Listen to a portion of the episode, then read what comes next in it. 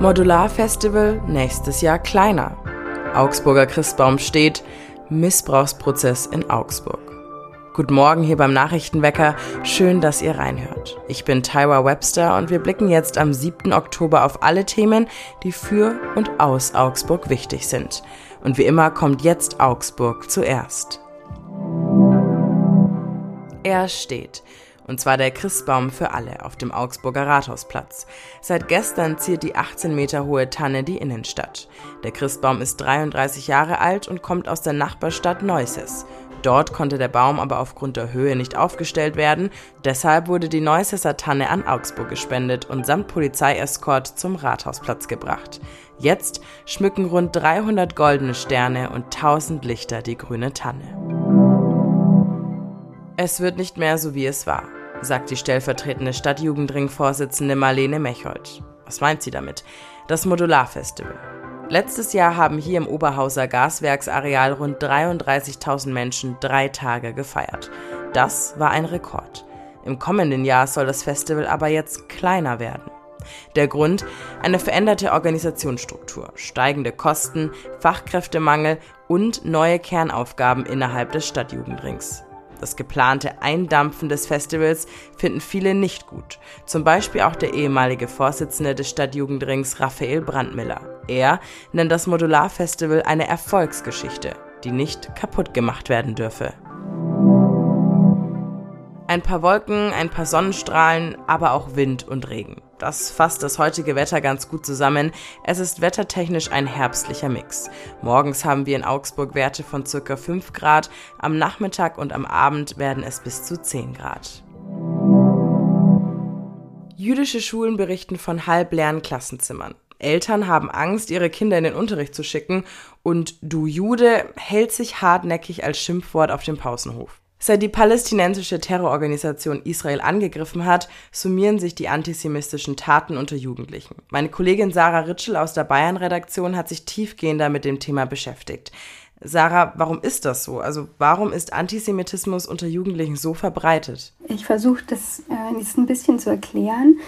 Es gibt mehrere Gründe dafür, dass Antisemitismus äh, so verbreitet ist. Und über die habe ich erst gestern mit einem Forscher vom Deutschen Jugendinstitut gesprochen. Und der sagt, dass viele Jugendliche erstmal seit ihrer Geburt in einer Welt voller Krisen leben und dass gewissermaßen einfache Erklärungen der Ausweg daraus sind. Und Juden die Schuld zu geben, ist offensichtlich dann eine einfache Erklärung. Und dazu kommt dann auch noch, dass vieles in der Jugendkultur Antisemitismus begünstigt, zum Beispiel im Hip-Hop. Da gab es in den letzten Jahren immer wieder Skandale wegen antisemitischer Textzeilen. Und was jetzt ganz aktuell ist, äh, manche Influencer auf Instagram oder TikTok verteilen und verbreiten auch ganz gezielt Fake News über den Angriff auf Israel. Äh, und ja, viele Jugendliche glauben das und so verbreitet sich Antisemitismus weiter. Und es häufen sich ja auch die Vorfälle und die Beleidigungen und Taten. Mm, wenn man da jetzt drauf schaut, statistisch, kommt es dann eher ausschließlich von rechtsextremistischen Gruppen? Ja, das dachte man lange und lange war es auch so. Die meisten Straftaten gegen Juden sind auch immer noch von rechtsextremistischer Seite aus begangen. Aber mittlerweile trifft man Antisemitismus in verschiedenen Jugendkulturen an. Also klar unter Rechten weiterhin, aber auch unter Linken und unter muslimischen Jugendlichen, um jetzt nur die drei Zentralen zu nennen, von denen auch immer wieder gesprochen wird. Und das hat verschiedene Gründe. Muslimische Jugendliche bekommen eine anti-jüdische Sichtweise schon früh von ihren Bezugspersonen vermittelt. Die Linken sehen Israel häufig als weiße Besatzungsmacht, die sich palästinensische Gebiete unter den Nagel gerissen hat. Und daraus resultiert dann, dass sie der Meinung sind, Israel hat den Palästinensern ihr Land weggenommen und jetzt holt sich Palästina ihre Freiheit oder seine Freiheit zurück.